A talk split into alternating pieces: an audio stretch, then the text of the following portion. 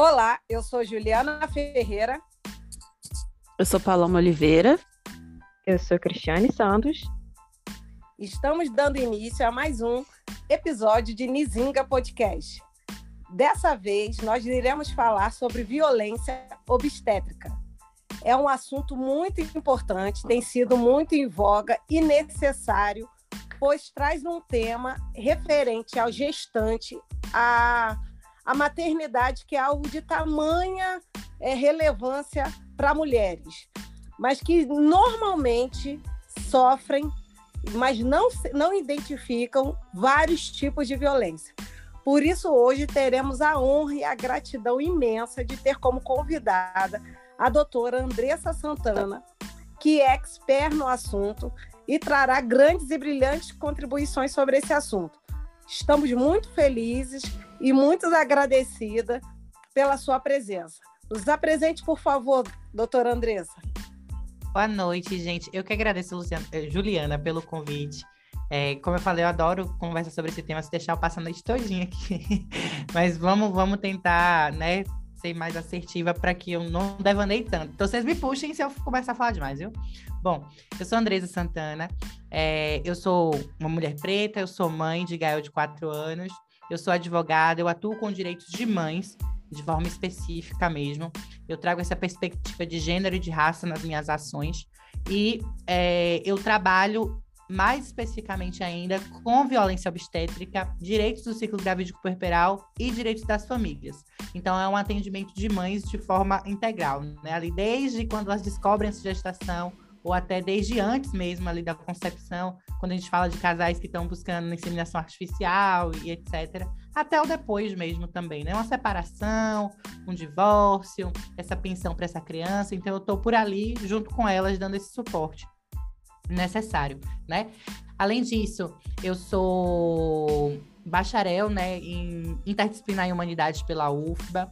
Eu também fiz é, direito também pela UFBA. Tenho pós-graduação em direito civil e processo civil. Tenho pós-graduação também em direito médico da saúde. Então, é, também pesquiso o tema da violência obstétrica. Tudo que eu faço e pesquiso é voltado para esse público materno mesmo. Hoje eu estou né, no IBADEFEM, que é o Instituto Baiano de Direito e Feminismos daqui da Bahia, e também na rede de humanização do parto e justiça reprodutiva da Bahia.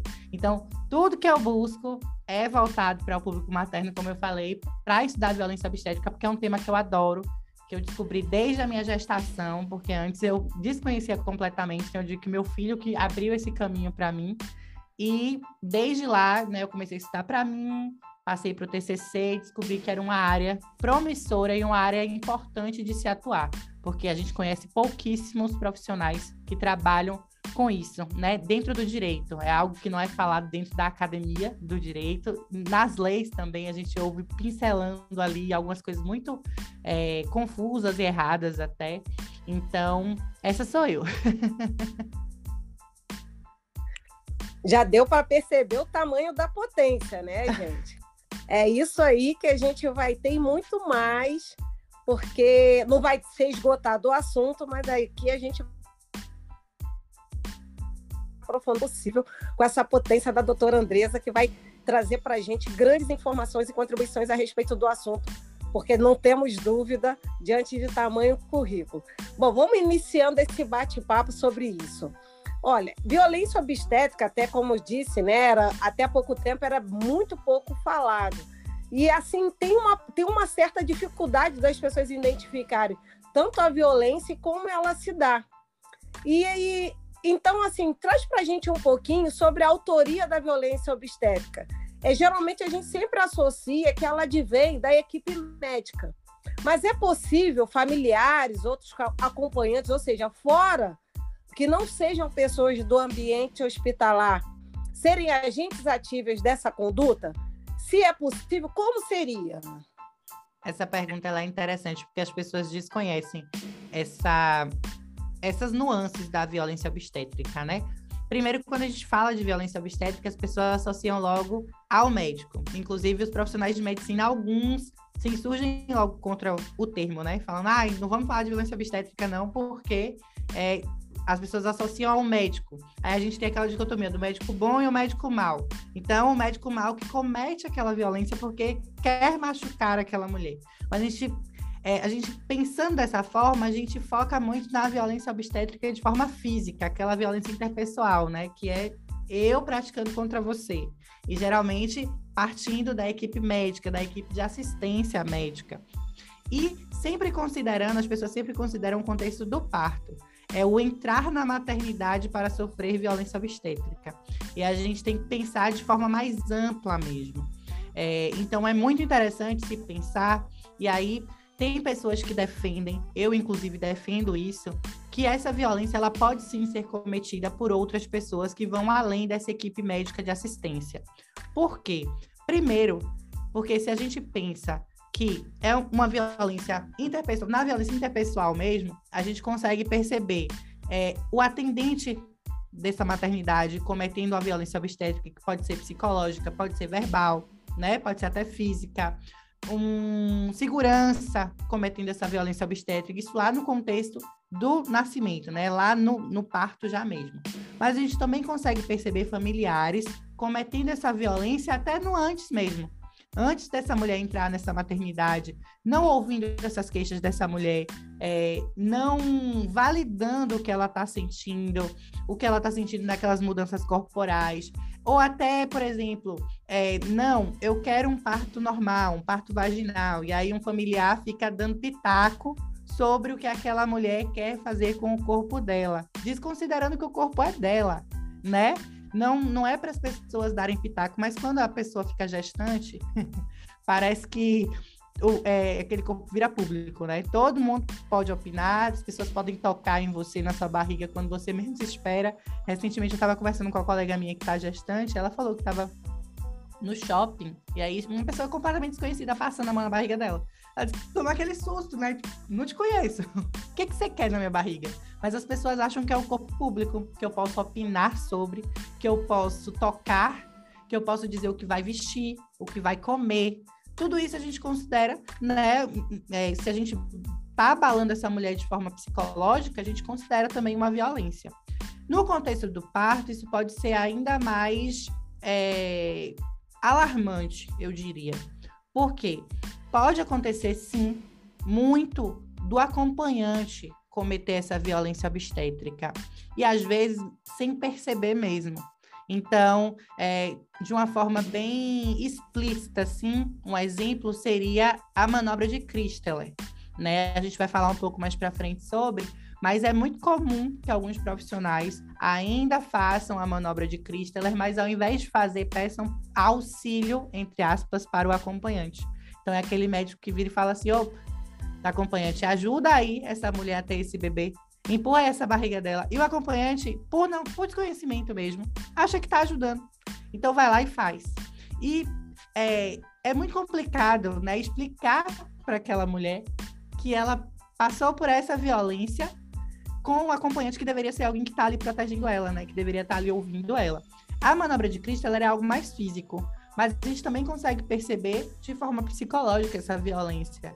Eu consigo perceber muitos acompanhantes que ficam desesperados quando a mulher começa a sentir dores, né? Então já fica o tempo todo. Você quer mesmo isso? Aí vamos logo com a cesariana. Não, né? E aí fica dando aquela agonia naquela mulher e deixando ela mais desesperada. Então, mais atrapalha do que ajuda. Eu digo que quando um acompanhante ele não está preparado para estar para ver um parto, para estar no cenário de parto, quando esse acompanhante não estuda, porque eu digo que além da pessoa que está gestando, o acompanhante também tem que entender o que aquela mulher quer e como aquele parto pode se dar. Então, ele também tem que estudar previamente. Porque se eu for levar uma pessoa que não estudou, que não conhece a dinâmica do parto, para ser acompanhante, vai atrapalhar tudo. E esse trabalho de parto ele pode não progredir. Então, é muito importante que quando o acompanhante diga assim, eu não quero ver, eu não tenho estrutura para ver um parto, não insiste. não insiste. Busca uma pessoa que vai entender e que vai te dar esse apoio, porque é um suporte super importante. Então, a gente consegue sim perceber, né, acompanhantes familiares cometendo violências, e aí vai depender muito da, do contexto mesmo familiar e de como aquela pessoa está sendo posta ali naquele espaço, né? Tentei dar alguns exemplos mas é isso aí. Perfeito, perfeito. Oi, doutor. Oi, doutora Andresa, boa noite. Boa noite. Eu agradeço. Boa. Bom dia, boa tarde, boa noite. Sim.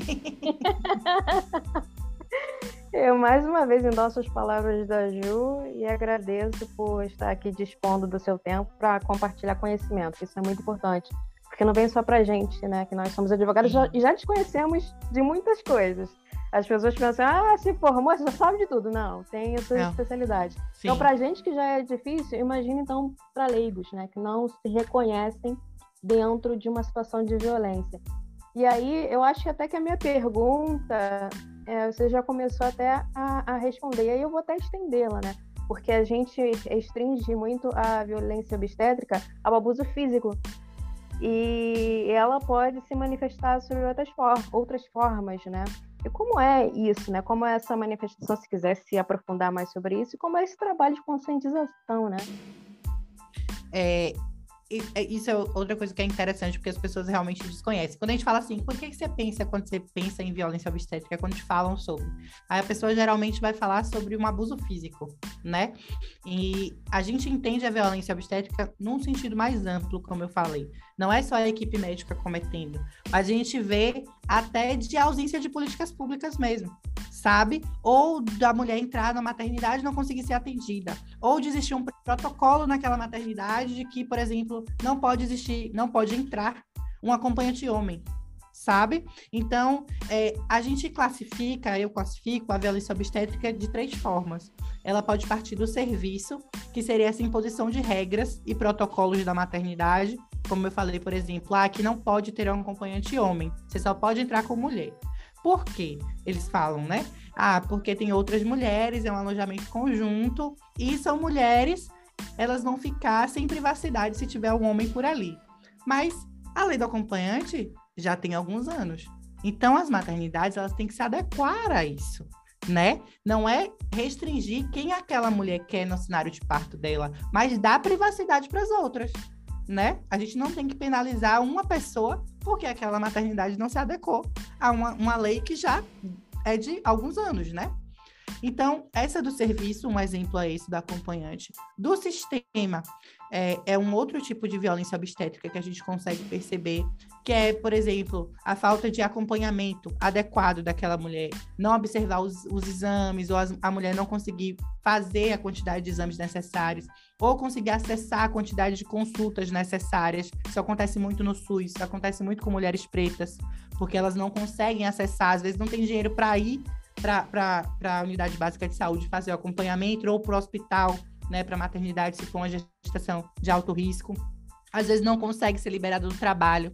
Como é que né, a mulher preta vai ficar falando o tempo todo que precisa ir para uma consulta é, é, gestacional e aí, né, às vezes é, o patrão não libera, não consegue essa liberação, então vai fazendo menos consultas, vai fazendo menos exames. Isso também a gente entende como violência obstétrica, tá? Um exemplo. E a interpessoal é que a gente conhece mais. E essa interpessoal a gente vai além da física, né? A física a gente dá alguns exemplos que as pessoas mais conhecem. Manobra de Christeler, a episiotomia, é, é... mas a gente também entende ela em outras, de outras formas. A violência sexual é uma violência muito presente na violência obstétrica, né? Lá dentro da violência obstétrica, por exemplo, eu considero sucessivos exames de toques uma violência sexual. Não tem como a gente desconsiderar aquele corpo, né, que fica ali naquela maternidade para todo mundo tocar e ficar. Já, já atendi mulheres que tiveram 10 exames de toque em duas horas. Por quê? Porque estavam numa clínica escola. E aí o preceptor tinha que ensinar para quem estava aprendendo. Então, né, vou ensinar aqui, mostro o exame de toque, o aluno faz, não tá errado. Vou te ensinar como é que faz. Aí faz seguidamente. Então você percebe três exames de toque. Eu vou dizer que não é violência sexual, sabe? Sem que a pessoa não se apresenta, a pessoa não fala quem é, não diz o que vai ser feito, para que vai ser feito. Né? E mesmo que dissesse para que vai ser feito, três exames de toque sucessivos assim, é necessário mesmo, sabe? A gente consegue perceber. Só um minuto. Vocês estão ouvindo meu filho falando? Deixa ele rapidinho, gente. Desculpa. É muito bem-vindo. Que isso? Faz Pode- parte. Pode trazê-lo para conversar com a gente também. Ele tá. Foi na cozinha beber água, eu acho. Deixa ele voltar ali pro quarto, porque tagarela A- aproveitando, Tranquilo, tranquilo. aqui a, a- uma, uma convidada Fica à vontade. que tem um arroba do, do Insta, mãe que advoga, e não Ah, ter, ter a presença, do presença filho, especial. especial, é, é, é- é complicado, né? Eu vou continuar, acho que parte, o meu, meu, parte. meu companheiro tá com ele ali, ele vai falar mais baixo. Mas vamos lá. Né, eu tava falando, falei da violência física que a gente conhece, a sexual, dei o exemplo do exame de toque. Eu acho muito difícil. É, é o meu companheiro. Eu acho muito difícil a, violência obstétrica a gente não ligar sempre ao sexual. Sempre tem algo ali, né? E é uma violência que não acontece só de forma física ou só de forma sexual. A gente consegue perceber ela de diversas formas mesmo, se a gente for ver as miudezas. Então a gente vê também uma violência psicológica, uma violência moral, né? É, que é, por exemplo, eu falar assim, você tá gritando por quê? Se na hora de fazer você não gritou. Ou, é, ou eu tenho que fazer uma cesariana e você, o seu bebê vai morrer dentro de você. Ou falar. Enfim, eu posso falar várias frases aqui que as mulheres ouvem nesse contexto de parto, nesse contexto de nascimento, e que são violentos também, tá? É, verbal, né? A gente não precisa nem falar. É, os xingamentos mesmo, tem médicos que xingam, tem profissionais da assistência que xingam mesmo aquela mulher de diversas formas. A gente consegue perceber o racismo obstétrico também aí dentro da violência obstétrica. E eu costumo trazer também a violência é, que lesa essa mulher materialmente. Então, tem um caso mesmo de uma colega minha, ela não quis ajuizar a ação, mas ela já deixou eu falar sobre esse caso dela, que ela foi para ser assistida pelo SUS e chegou lá, passou um tempo, né, na sala de parto. Esse trabalho de parto não evoluiu porque ela ficou sozinha lá. Então, chegou um, um certo momento que ela pediu anestesia, falaram que não iam dar para ela. Mas quando ela pediu a cesariana, disse que brotou gente perguntando é, quem poderia pagar lá fora. A gente está falando de SUS. E aí ela disse que o profissional que estava lá cobrou pela cesariana dela, para poder fazer a cesariana dela, e era um pagamento que tinha que ser à vista, de madrugada.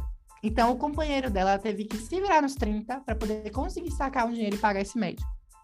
Isso é uma violência obstétrica que também lesa essa mulher materialmente, né? Ela não quis ajuizar a ação, a cidade pequena, ela falou que tinha medo de fazer, mas ela quis me contar a história. Eu pedi para ela, perguntei: posso contar a sua história quando eu for falar né, sobre isso? Ela não pode, porque eu quero que outras mulheres fiquem atentas a isso, né?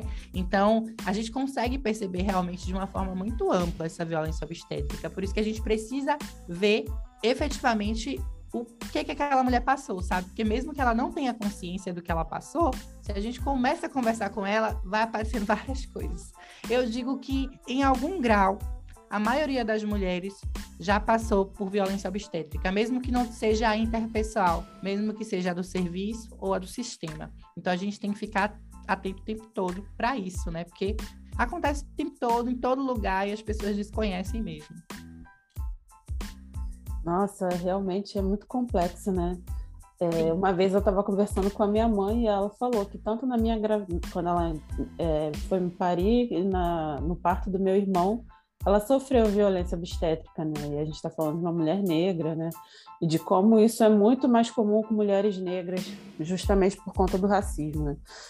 E aí, é, o que eu queria falar era justamente sobre essa nova cartilha, né? Que o governo, a nova carteira da gestante, né? Que o governo é, divulgou recentemente, né? Houve uma grande polêmica com relação a isso, porque eles estão defendendo a episiotomia e essa manobra de Chrysler, né, que você falou agora há pouco. É, como você acha que isso pode afetar, né, daqui a uns anos? Porque justamente essas duas questões já foram debatidas anteriormente como violência obstétrica, né? E aí retroceder dessa forma, não que isso não exista, né? A gente sabe que existe ainda, mas a ponto de você colocar ali num documento que é tão importante para a mulher, para a pessoa que está que é, que tá gestando, é, corroborar com a violência, né? E aí, essa essa cartilha pode... é toda horrorosa, viu, Paloma? Meu Deus. É. Eu fui ver um pedaço dela e eu fiquei desesperada. Eu nem consegui terminar de ver tudo, porque a gente tem muitos pontos para debater ali naquela cartilha. Eu acho que a episiotomia e a manobra de Cristo é, é um, algum, um dos pontos. Né? Quando eu bati o olho naquela cartilha, que eu vi é, uma parte que fala assim sobre pré-natal do homem, alguma coisa assim. Eu falei, uai, a gente está vivendo num país que todo mundo é monogâmico, todo mundo é cis, todo mundo é hétero, né? Não tem família aqui, né, LGBTQ, não existe. Eu faço uma cartilha toda padrãozinha, família de margarina. Então, isso já é uma, uma das coisas para se problematizar. E quando a gente fala sobre episiotomia, a manobra de Christeller, infelizmente, a episiotomia mesmo é uma das coisas que as pessoas mais normalizam. É, é aquele piquezinho, é rapidinho, né? Você nem vai sentir direito. Ou a própria mulher, por desconhecimento mesmo, ela pede para que seja feito. Ah, mas se ele não fizer, eu vou rasgar. E os profissionais endossam isso. E a gente sabe que a episiotomia é diferente da laceração, que é algo natural. Pode acontecer e pode não acontecer. E quando a mulher está confortável com aquilo ali, geralmente ela não acontece. Se ela, vai, se ela acontecer, nem precisa de ponto. Então, são coisas completamente distintas. E se a gente fala da episiotomia, que infelizmente alguns profissionais eles insistem em fazer e eles batem o pé que tem que ser feito. É, é, é, impressionante às vezes debater com alguns profissionais porque eles insistem que a episiotomia tem sim que ser feita. Se a gente insere isso na, carte... numa cartilha, na caderneta da gestante, é ainda pior, né? Porque a gente já tem uma desinformação e agora uma desinformação documentada. Então, né, para eu, eu, Andresa, que estudo sobre é, é, esse nascimento respeitoso, que falo sobre isso, já me chamam da militante chata, agora vão dizer ainda que eu estou indo contra os obstetras, né? Porque quando a cartilha, a, a caderneta foi divulgada, uma das coisas que o, o secretário bateu muito é como obstetra eu tenho que falar. Então, quem é que é a advogada Andresa falando sobre isso perto do obstetra, né? E as pessoas falam muito aquilo, ah, ele estudou para isso. Você é médica? Né? É o que perguntam o tempo todo quando a gente fala sobre. Então, assim, é, tanto a manobra de Christeller quanto a episiotomia estarem na caderneta de gestante como uma possibilidade, algo que pode ser feito, é, vai impactar muito, muito mesmo. Porque é o que eu falei, é uma normalização de uma conduta que a gente já estava debatendo como uma conduta que tem que ser retirada de to todas as coisas, de todas as condutas, de todos os manuais de assistência, e que se eu encontro na caderneta de gestante, isso vai ser normalizado e vai passar, vai passar, vai passar. E se eu não, não tiver uma, uma mudança, né, que eu espero que tenha ainda, porque foi agora recente, espero que até ano que vem a gente consiga mudar novamente essa caderneta, porque tá, é, vários coletivos, várias associações já estão se manifestando contra, se manifestaram, na verdade, de pronto contra. Eu espero que tenha uma mudança novamente para que se adeque realmente a tudo que a gente vem discutindo há muito tempo, porque a sensação é que a gente deu dois passos para frente e três para trás né? Então, é, é, é, dessa forma que eu vejo que vai impactar essas, essas futuras gerações. Mas espero que não impacte tanto, que a gente consiga é, avançar no debate em pouco tempo, né? Mudando esse governo, talvez, espero. Tenho fé. Sim, nossa, socorro, né? Porque só retrocesso de tudo. Impressionante. De tudo. Isso. O que ele, eu acho que eles acordam. O que, que a gente vai acabar hoje, né? o que a gente vai acabar hoje? Quais, Quem a gente vai destruir? eu vou impactar hoje? Ai, que merda. É bem isso, é bem isso. É muito lamentável, embora não cause surpresa exatamente por ser o governo que, que temos, né? Sim. Ficamos aí com, com a expectativa de mudanças para nível de sobrevivência geral. Sim da Sim. nação. Sim. E, e, principalmente dos nossos direitos. E é nessa pegada que já, já vindo com, essas, com, a, com a informação dessa caderneta, que esperamos e confiamos que ela não vá à frente para não legitimar mais injustiças. Como você acha, Andressa, que a violência obstétrica lesa os direitos reprodutivos das mulheres? E aí eu vou dar um plus a mais. Isso vale também dentro um, um recorte racial quando é, acontece esse lesionamento, essa lesão, desculpa, dos direitos. Pode alcançar é... maior num recorte, mas pode falar de, de maneira geral. eu acho que quando a gente fala sobre direitos reprodutivos, a gente fala também né, sobre maternidade. Eu acho que não tem como desatrelar. Óbvio que a gente tem as pessoas, né, que, a gente fala, também fala de direitos reprodutivos daquelas pessoas que não têm o direito de não ser mães, não querem ser mães, a gente fala da laqueadura, do direito ao acesso a essa informação também, né, da lei de planejamento familiar, mas eu acho que quando a gente fala especificamente de violência obstétrica e especificamente é, dessa maternidade, a gente não tem como desatrelar de direitos reprodutivos. E é, isso impacta muito. Por quê? Se eu tenho uma mulher, primeiro, na verdade, né, se a gente for pensar nessa questão de entender a violência obstétrica de uma forma mais ampla, a gente consegue perceber ainda mais esse, esse lesionamento de, dos direitos reprodutivos. Primeiro, porque essa mulher não vai ter acesso à informação, ela não vai ter acesso a, a, métodos contraceptivos, por exemplo, ou ela não vai ter acesso, ela gestou, ela não vai ter acesso a um atendimento de saúde digno, respeitoso, amplo, que atenda essa mulher né, de forma digna.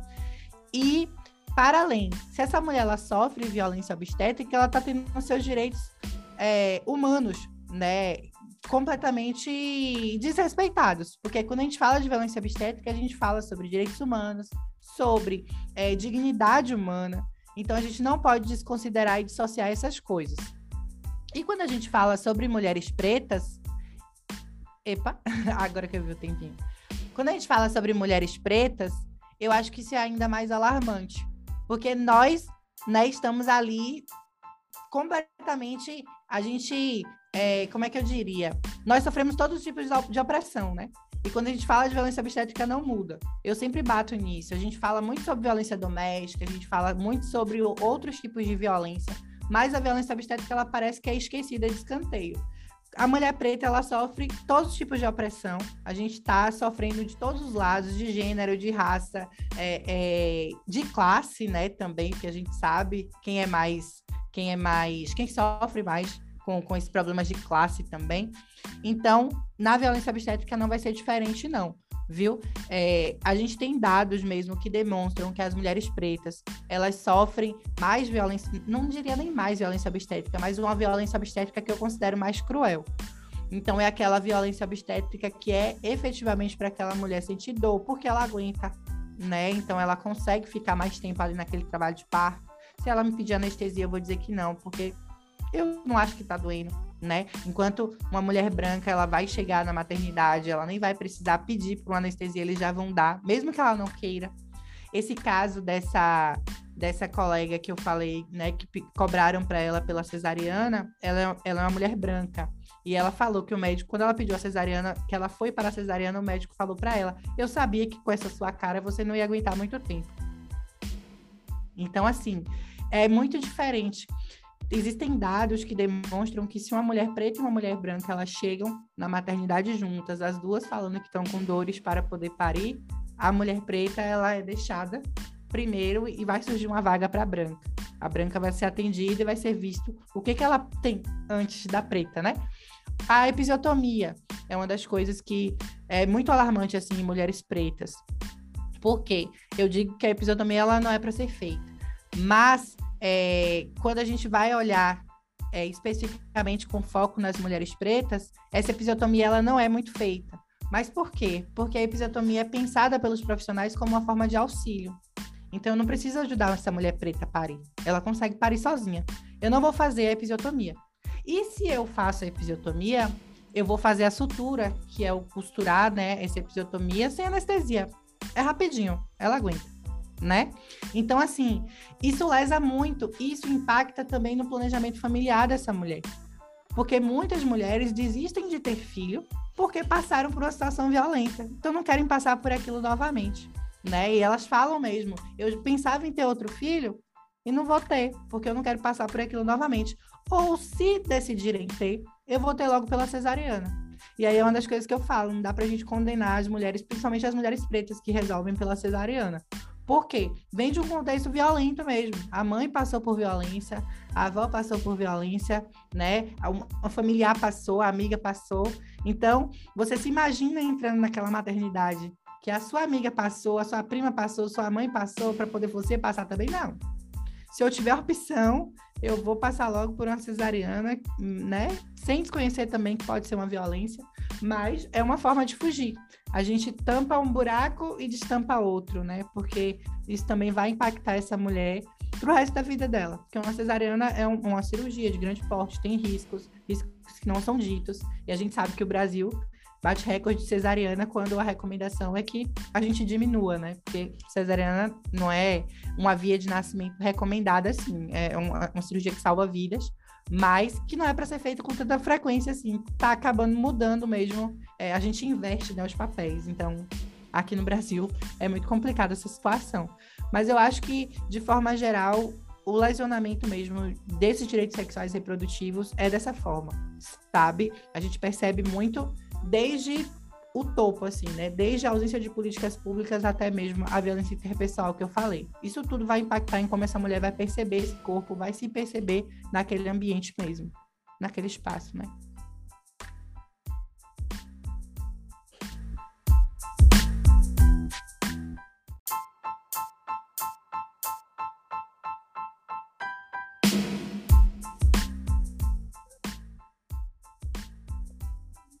Gente, minha vez. É, eu tô. Eu, eu não sei, eu não sei qual é a palavra para usar agora, gente. Peraí. É, eu tô aflita, não, não eu, eu tô impactada. Eu tô impactada com os exemplos, com, com, com as coisas que foram ditas. Eu tava aqui me contorcendo na, na, na cadeira que a gente sente, tipo, sei lá, um, uma sensação estranha, né? Eu, eu não tenho filhos, mas é, é eu não sei explicar, eu realmente tô, tô, tô impactada. E ao, ao ouvir essas informações, me ocorreu uma coisa que nunca tinha me ocorrido antes, né? É a origem né, da, do, dos papos, porque eu já escutei né, de algumas mulheres negras, colegas minhas, que, que tiveram filhos dizendo que não queria mais, porque falando de, de determinadas coisas, e ali, agora ouvindo isso, mas será a experiência, o que, que essa mulher passou? Aí, coisa que eu não, não tinha me ligado Atinado, na hora né? que poder isso que poderia ter ocorrido. E essa experiência que ela leva carrega para a vida que elas carregam para a vida elas compartilham também e aí de forma até a desmotivar. E aí agora ouvindo isso é... gente é Tá, tá aqui, ó, a, mente, a mente tá assim. Isso, isso é interessante, eh, Cristiane, porque é, a gente discute muito sobre essa questão da maternidade e desse encontrar o amor para mulheres pretas, né? Tem algumas mulheres pretas que elas só encontram o amor na maternidade, porque o amor é negado, né, socialmente. Naquele não é um corpo para ser amado. Então, é, quando a gente vê mulheres pretas falando que não querem ter uma nova gestação ou não querem nunca gestar, a gente percebe que tem sim raízes nisso aí. E é um, e é um projeto, né? É para nós não continuarmos é, é, tendo filhos e não continuarmos com as nossas gerações, não continuarmos né, é, é com a nossa cultura. Então, é um projeto que tem dado certo, né? É, e, e essa questão de não ter esse, esse amor, né, socialmente, é que ele não ser um corpo para ser amado. E você ouvir mulheres pretas falando que não querem ter filhos ou passaram por uma experiência extremamente traumática, você realmente fica refletindo sobre todas essas coisas, porque a vontade de dizer assim, meu Deus, tem certeza, vamos tentar passar por uma experiência positiva de parto, mas é tão complicado que a gente sabe que essas, nós somos as mulheres que menos temos acesso, né, a, a, a um, um, tratamento digno, um tratamento respeitoso, porque mesmo quando a gente tem possibilidade, aí não dizendo que o SUS é ruim, mas mesmo quando a gente acha que a gente vai ter possibilidade de ter um, um, um parto respeitoso, que nossos filhos nasçam de forma respeitosa, a gente vai procurar um plano de saúde ou um particular. Mas mesmo nesses espaços, o racismo está presente porque essas mulheres são vistas como as estranhas naquele ambiente, né? Você não era para estar tá aqui. Por que, que você está aqui? E aí o racismo também age ali. Eu tenho um, uma cliente que ela me relatou que quando ela entrou na maternidade, ela ficou com o companheiro dela, é, eles são dois pretos retintos, assim, e eles estavam, né, no quarto e de repente entrou uma enfermeira no quarto. E ela falou assim para mim, Andresa, o olhar da enfermeira atravessou o meu corpo do, do meu companheiro e eu já sabia que aquilo ali não ia ficar bom. Eu tenho certeza que você vai saber o olhar que passou pelo meu corpo. E eu sabia, né? Porque a gente sabe. Então, é, foi uma experiência bem traumática dela. Ela falou que não pretende ter outros filhos por conta do que ela passou. E foi algo que ficou, eu fiquei refletindo mesmo, porque, né, é o que eu falei. É um projeto e um projeto tem dado certo. E tentam nos é. matar de todas as maneiras, né? É um Antes da gente de povo negro de todas as formas. Isso. Impressionante. Mas vamos lá. Meninas, é, até desculpa que nem era minha pergunta antes, já foi só um comentário. Deixa eu entrar na minha pergunta. É, então, diante dessa, dessa violência obstétrica, o que, que uma mulher é, é, pode fazer? Como ela deve proceder? Oh, aí vai depender muito da mulher. Tem mulheres que às vezes me escrevem e falam comigo que só querem me relatar, tá? Então, eu acho que às vezes, né, essa mulher ter consciência do que ela passou é o principal. Porque às vezes elas começam a contar o relato achando que tem só uma coisa errada. Aí, de repente, elas começam a perceber outra coisa, começam a ter acesso àquela informação, mas tentam falar dentro de casa e as pessoas minimizam, né? Porque o bebê tá com saúde, então tá tudo bem. Mas não tá tudo bem. Aquela mulher psicologicamente está abalada, e isso vai atrapalhar ela no maternar mesmo. É, eu acho que primeiro é perceber o que passou. E aí, percebendo o que passou, eu indico de pronto pegar prontuário médico. Eu acho que é a primeira, a primeira, o primeiro passo a ser feito. Mesmo que aquela mulher não queira ingressar com ação, eu indico pegar o prontuário médico, porque infelizmente a gente sabe que tem alguns espaços que adulteram esse prontuário. Então, se essa mulher ela faz uma reclamação, às vezes o prontuário vem redondinho assim, nas informações que aquela mulher fez. Então, reclamei que é, o médico me disse tal coisa ou não me deu um remédio quando eu queria. De repente, o prontuário vem dizendo que deu. Acreditem que isso acontece. E para a gente comprovar que não deu, aí complica. Então, eu sempre digo para a mulher pedir prontuário antes, pegar esse prontuário e depois pensar em formas de denúncia.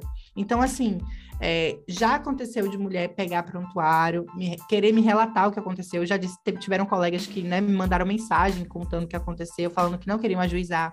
Essa cliente mesmo que eu falei sobre é, essa situação de racismo mesmo, ela sofreu bastante. Ela me falou que queria pensar sobre, porque ela queria externalizar o que ela tinha passado, mas ela não sabia o que ela queria fazer com aquilo.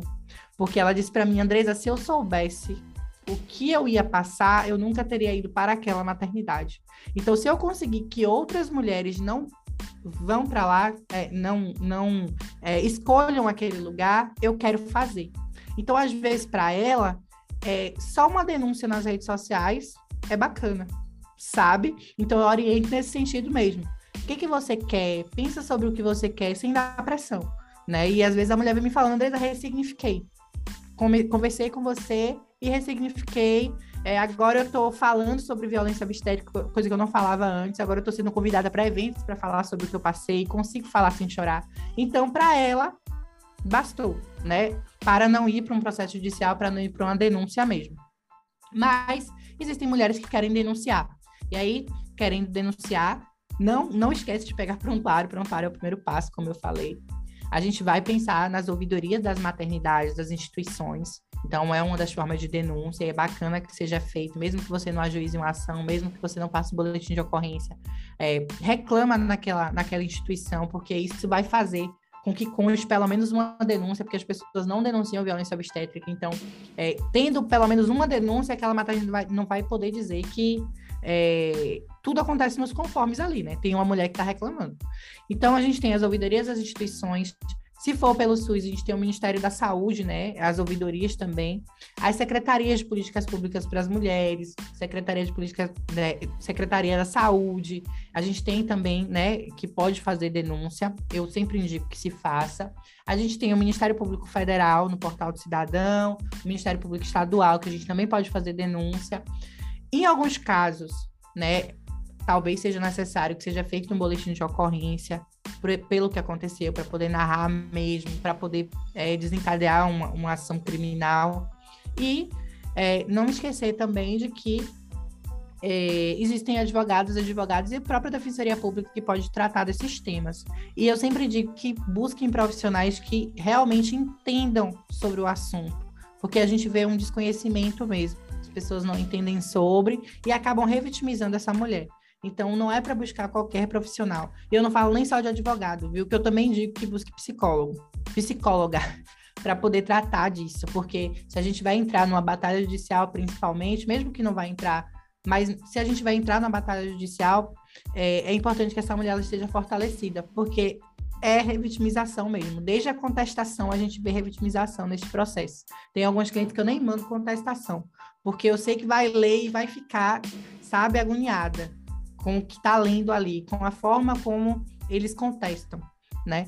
Então, é, é muito importante que se cerque de profissionais que entendam que se cerquem de psicólogos que entendam, se precisar de fisioterapeuta que entenda, é, é, pediatra que entenda, porque às vezes a mãe fica em pânico, é, com medo do que aconteceu durante o parto, e aí talvez a bebê teve um, um, braço que quebrou ali durante o parto, e aí aquela mãe fica em pânico mesmo, pensando, meu Deus, esse ortopedista não tá olhando direito. Tem um relato de mãe, tem uma cliente especificamente que ela me disse que ela passou, ela até hoje, o bebê dela tem um ano, fez um ano recente, que ela para de noite assim e olha para ver se a bebê dela tá respirando direito, para ver se o braço tá nascendo tortinho e ela fica comparando com outros bebês então quando tá brincando junto, porque a bebê dela teve uma situação durante o parto que precisou imobilizar o braço.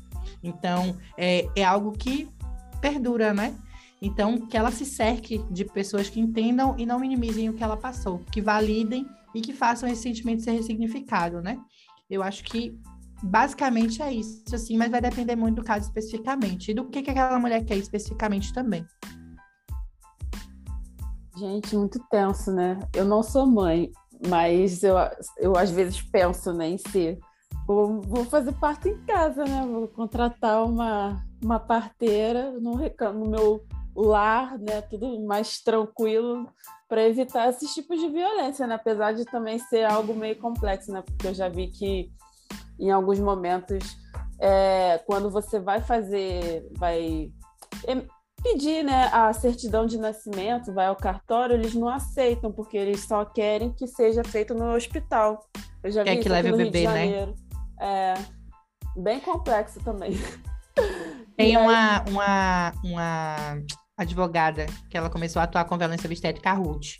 Ela começou a atuar com violência obstétrica depois que ela passou violência obstétrica no pós-parto porque ela teve um parto domiciliar, só que teve uma situação que ela precisou ir para o hospital. Ela, a bebê permaneceu em casa. Quando ela chegou no hospital, perguntando: cadê a bebê? Como, é, como você não trouxe a bebê? Mas a bebê estava bem em casa, no espaço dela. Gente, né? Pra que precisa levar a bebê? É, Mas hospital. ela passou por uma violência obstétrica no pós. Então, Caramba. mesmo a gente com equipe domiciliar, a Ainda gente pode passar por. gente, difícil. Fugir, né? Rindo de nervoso. Aí, é, o que eu queria perguntar, é, levando em consideração né, que a gente vive nessa sociedade que ainda é muito racista, né, e o racismo estrutural institucional é muito forte, e a gente sabe que são as mulheres negras, né, que são as que mais sofrem violência, do, é, violência obstétrica. E aí, durante esse governo né, que a gente está, que eu nem gosto de citar o nome para não atrair coisas negativas, né? é, foi produzido algum dado que comprove, assim, porque a gente sabe que esse governo ele não gosta muito de, de dados, de estatísticas, né? Justamente para que isso não incrimine mais. Mas durante esse período foi feito algum estudo para mostrar que aumentou ou manteve o número de mulheres negras que sofreram esse tipo de violência? Eu conheça, não. Os estudos que a gente tem que tratam sobre mulheres negras especificamente, a gente só tem um maior, que eu me esqueci o nome agora, mas já é de algum tempo. Eu posso deixar para vocês como indicação, que é, eu acho que o nome dele é Acordador. É um dos únicos, assim, maiores que tratam sobre mulheres negras, né, a nível nacional. E é o estudo que traz a questão da episiotomia que eu falei e etc. O que a gente tem agora no governo Bolsonaro mesmo, além do que a gente está vendo, né, esse desmonte aí, essa cadência de gestante, que a gente sabe quem vai afetar, essa questão da rede cegonha, né, que foi substituída pela Rami agora, sem conversa. Eles simplesmente revogaram a, a, a rede cegonha, instituíram a Rami de forma bem arbitrária mesmo. Várias associações, várias sociedades estão se manifestando contra isso daí, porque tirou esse protagonismo da mulher, né? Tirou essa assistência básica e colocou esse médico obstetra como o protagonista daquela situação. Até os enfermeiros obstetras foram postos de lado, postas de lado, eu gosto de falar enfermeiras obstetras, porque geralmente são mulheres, a maioria são mulheres. Então, elas também foram postas de lado. Os pediatras também foram postos de lado. Então, a gente sabe a quem está servindo, né? E a gente sabe quem vai afetar. Infelizmente, são mulheres negras que estão ali dependendo mesmo dessa rede cegonha e dependendo mesmo dessas políticas públicas para poder sobreviverem mesmo das gestantes.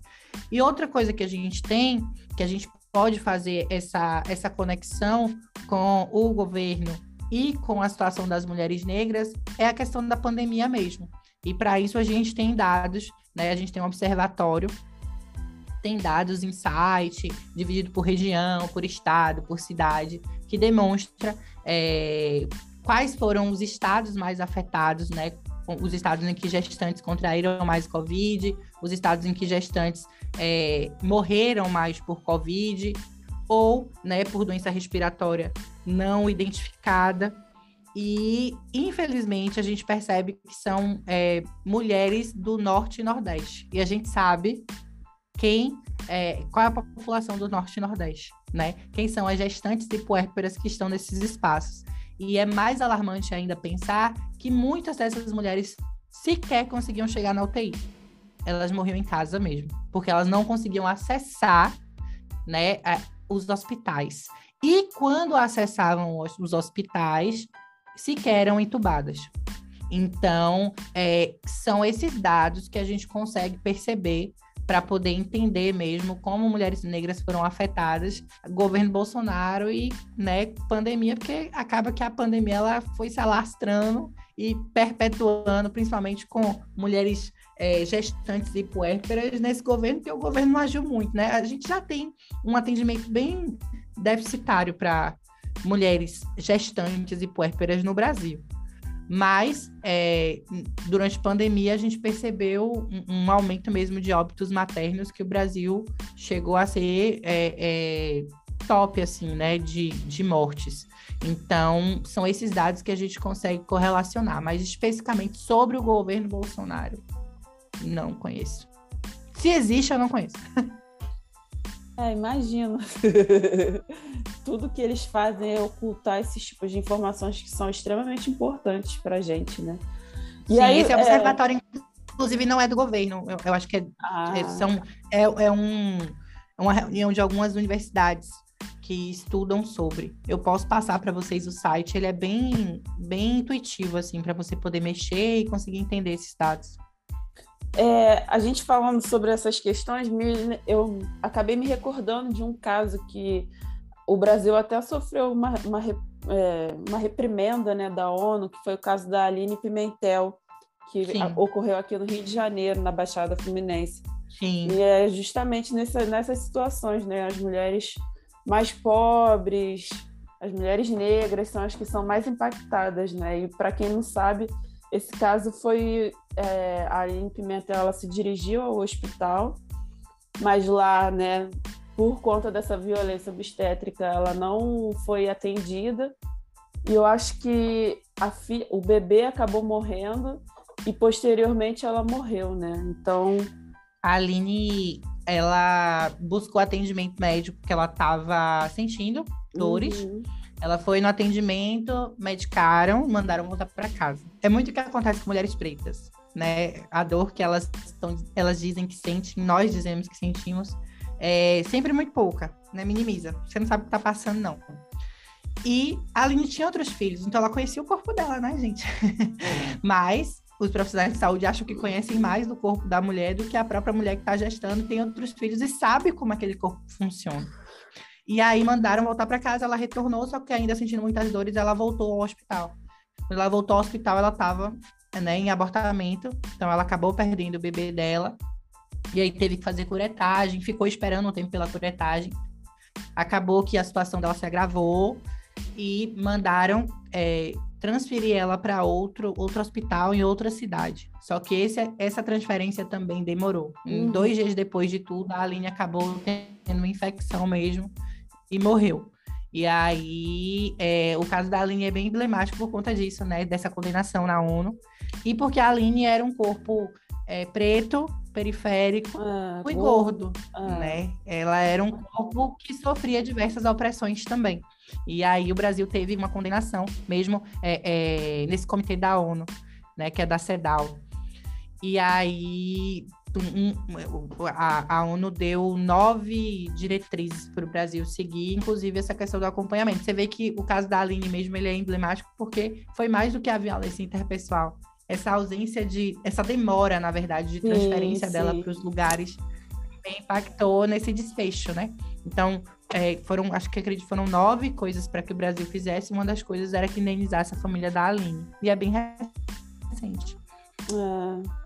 Muito triste, né? Infelizmente. Eu... Olha. é isso aí, que episódio esse? Olha, é Uma isso aí mesmo. Esse silêncio. É aquele de reflexão, tipo, ai meu Deus. Não, é. Uma é paloma rindo, rindo de nervoso. De nervoso. É, eu não sei como complexo. finalizar isso aí, não, meninas. Finaliza aí. É para reverberar aí para os dias. Ah, para a vida, né? É, é para a vida. Quem quiser saber mais sobre o caso da Aline, que eu acho interessante, o portal Catarinas é, fez agora um podcast. Eu não sei se saíram todos os episódios já, ah. porque eu ah. assisti só dois, ouvi só dois de podcast. É o portal Catarina, Catarinas. E aí é um episódio que conta a história da Aline e a, a tem profissionais que estão falando, né, sobre a situação que aconteceu, como aconteceu. É um podcast muito bacana. O primeiro episódio é super emocionante. Eu me arrepiava todinho ouvindo. Que eles juntam um relato, né, o que aconteceu com a Aline com poemas. Ah, então, é muito arrepiante, assim, indico para todo Nossa. mundo ouvir. Não sei se saíram todos os episódios, mas também deixo indicação. Perfeito. Nossa. Ô, Andressa, ficava aqui. Eu ficava aqui falando. E a gente aqui ouvindo. Ah, embora eu... seja uma fala muito forte, mas. É, mas é, é muito bom compreender, né? Isso. né? e nos alcança, nuances. né? Mesmo não tendo filho, é. enquanto mulheres, enquanto gênero, vai nos alcançando. E, e, ajuda, né, também a, a, a, quem está ao nosso redor, né? A gente Exatamente. vai saber como Sim. identificar, como ajudar, o que fazer. É, foi, foi, gente. Muito elucidativo. Expande, né? É, é, toda vez que exatamente. eu falo sobre o assunto, acontece a mesma coisa, que sempre tem alguma coisa nova, algum questionamento que eu fico reflexiva também. Tá é, muito bom. E a gente vê o quanto é político isso, né? De não falar, de não expor, né? Por diversas razões.